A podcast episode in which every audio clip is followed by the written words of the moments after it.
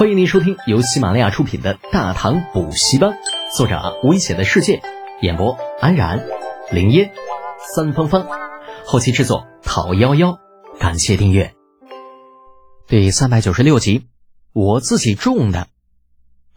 再次回到前面，焕然一新的王玄策发现那位性情古怪的少年公子正在对着一幅鱼图比比划划，时而皱眉，时而点头。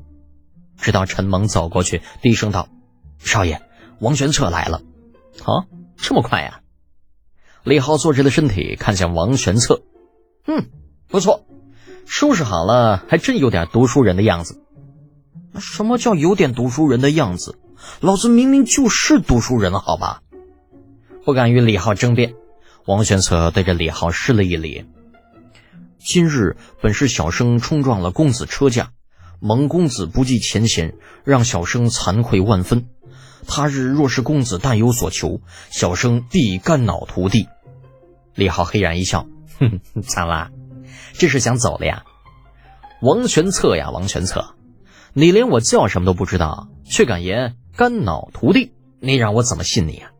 要再说了，我看你眼下似乎也是居无定所，但是将来真的有事情找你，你确定？我还真就能把你找出来吗？得，就知道澡没白洗的。王玄策苦笑一声，再次对李浩深深一礼：“小生王玄策见过魏公世子。”秋呵，你还真知道我啊？嗯，是的，养心斋的牌子，刚刚小生在后面看到了。李浩绝对不会承认那拆下来的牌匾是自己故意放在后院显眼的地方的。这一切都是因为陈猛不小心，跟魏公世子毫无关系。指指对面的椅子，示意王玄策坐下。李浩笑道：“刚刚不过是跟你开个玩笑，别放在心上。小生不敢。人在屋檐下，怎能不低头嘛？”王玄策忐忑的与面前的年轻人对视着，总觉得对方的目光有些怪异。李浩点点头。你走吧。啊啊！什么？王玄策没有想到李浩会如此轻易的改变主意，一时间愣在原地。李浩嗤声一笑：“强扭的瓜不甜。既然你无心为我效力，我又何必强求于你呢？难道我堂堂魏公世子不要面子的？”王玄策见状如获大赦，再施一礼，连告辞都不说，逃也似的离开了龙潭虎穴般的养心斋。自从年前来到长安，他听到最多的便是魏公世子。对于李德俭，那可以说是如雷贯耳。像什么抢男霸女、强买强卖，还有什么恃宠而骄、恃才傲物，那简直是罄竹难书。如果在被车撞倒的那一刻知道马车是李浩的，那别说是被马车碾了小丁丁，就算是碾了头颅，他都不会跟这个人间渣子一起走。至于李浩打算招揽他的想法，啊，王玄策在走进那间让他羡慕不已的宅子之后，就已经大致猜了个八九不离十。但是他并不打算顺着李浩的意思来。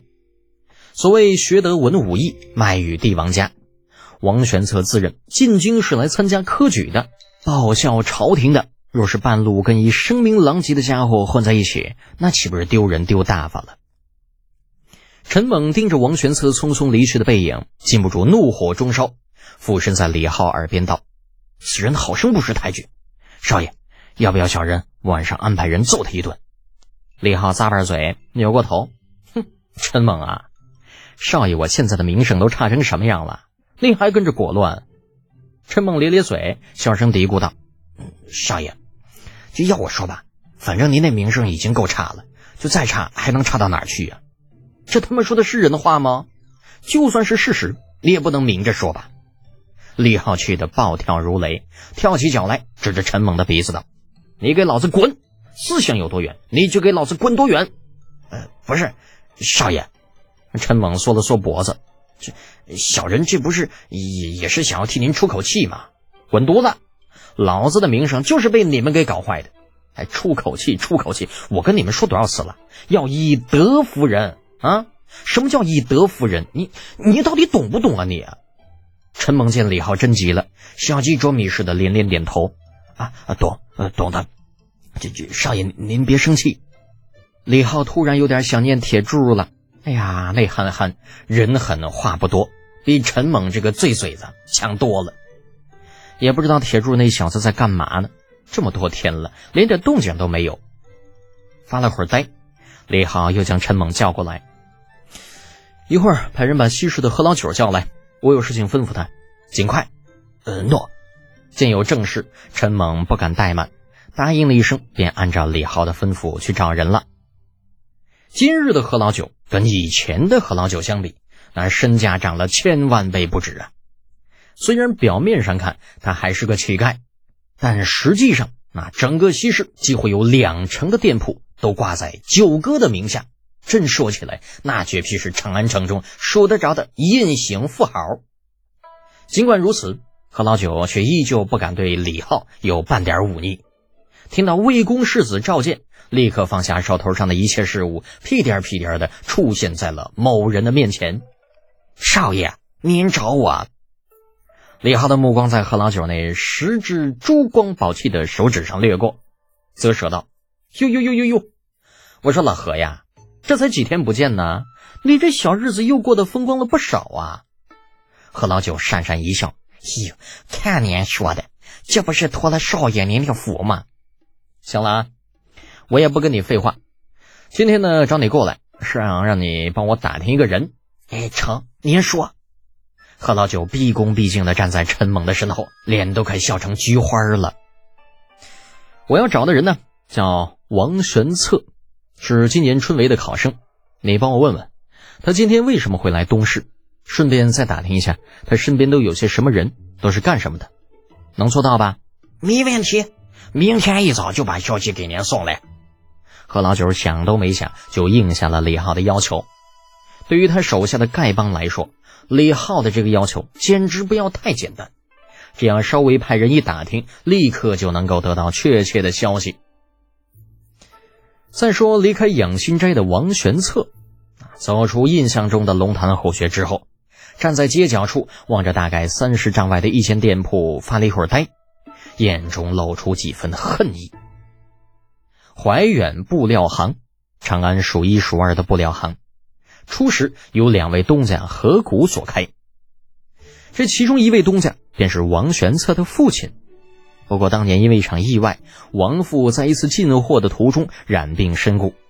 不想那布料行的另外一位东家，非但没有对王父做任何的补偿，反而借机贿赂官府，给王父安上了一个携款潜逃的罪名。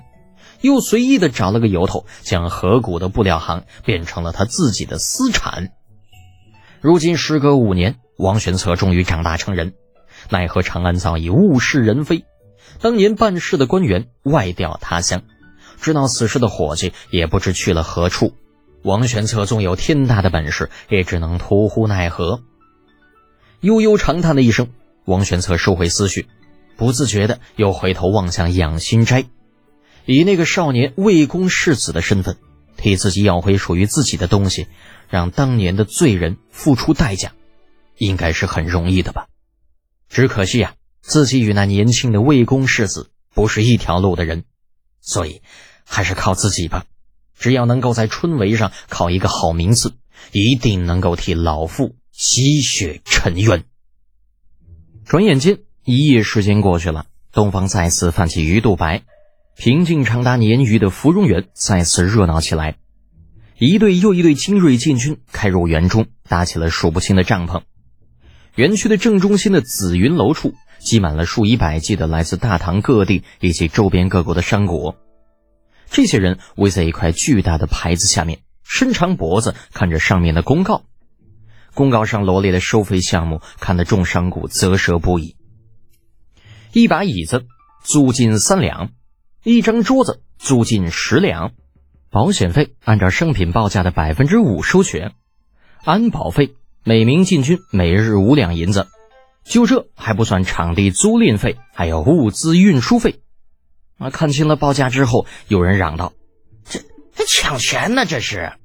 哎，没人逼你交钱，那不想交可以不交嘛。”有人指着“自愿”两个字，很是鄙夷道。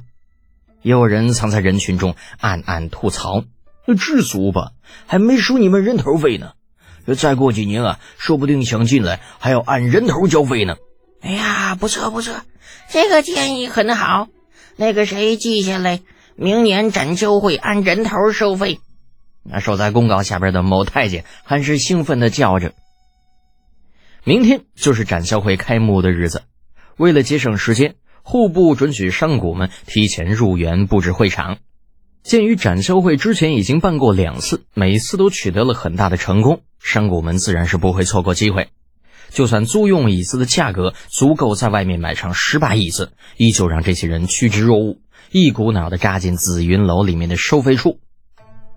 李承前站在紫云楼高处，望着下面状若疯狂的山谷，面露纠结之色。是不是本宫的价格定的低了？李浩靠在栏杆上，手里拿着一个桃子，吃的汁水淋漓，支支吾吾的说道：“嗯，这价格已经不错了，再高只怕这些山谷就要被吓跑了，到时候没人来参加展销会，那多尴尬呀！”李承前舔舔嘴唇，扭头盯着李浩，恨恨的说道：“不是，你能不能告诉我，这大冷天的，你从哪儿弄的桃子？当然是自己种的呀！”李浩翻了个白眼儿，转身背对李承前，吧唧滋溜，又是一大口，嗯，好吃，真他妈甜！李承前满头黑线，那不就是个桃子吗？弄得谁稀罕似的？有种夏天的时候，你别到东宫来吃老子的葡萄。正想着葡萄呢，却见李浩变戏法一样，不知从什么地方摸出两颗葡萄，直接丢进嘴里，吧唧吧唧，哎呀，我日，忍不了了！看着李浩吃的有滋有味的，李承前终于忍无可忍，将他扯到面前，上下求索起来。哎，你干什么？李浩疯狂的挣扎，奈何吃货的力量让人无法抗拒。片刻之后，李承前咬着一颗桃子，满足的长出一口气，嗯，舒服，超乎想象的舒服。德姐，知道我最佩服你什么吗？李浩很是无所谓的回道。那我优点那么多，我怎么知道你最佩服我什么？好吧，本宫必须承认，你的不要脸在大唐的确首屈一指，让本宫不服都不行。真的？假的？哼哼哼，笑吧。李承前又看向了李浩，说说吧，这些东西哪来的？哦对了，千万别说是去年存下来的。皇宫里有最好的存储技术，可东西依旧没有这么新鲜。哎呀，我跟你说了，自己种的。李浩转身对着站在不远处的陈猛勾了勾手指，从其手中接过一个袋子，伸手在里面摸了一会儿，掏出一颗还带着汁液的新鲜桃子，往不住咽口水的常公公那儿丢了过去。谢谢小公爷。常公公手忙脚乱地将桃子接住，舔舔嘴唇，递向李承前：“呃，殿下，给您。”妈的，那马屁精，有前途！李浩笑骂了一句。把手里那袋子直接塞进了眼巴巴盯着自己的李承前手中，袋子里桃子还有三个，余下有黄瓜若干，寒瓜一个。嗯，这个寒瓜就是西瓜。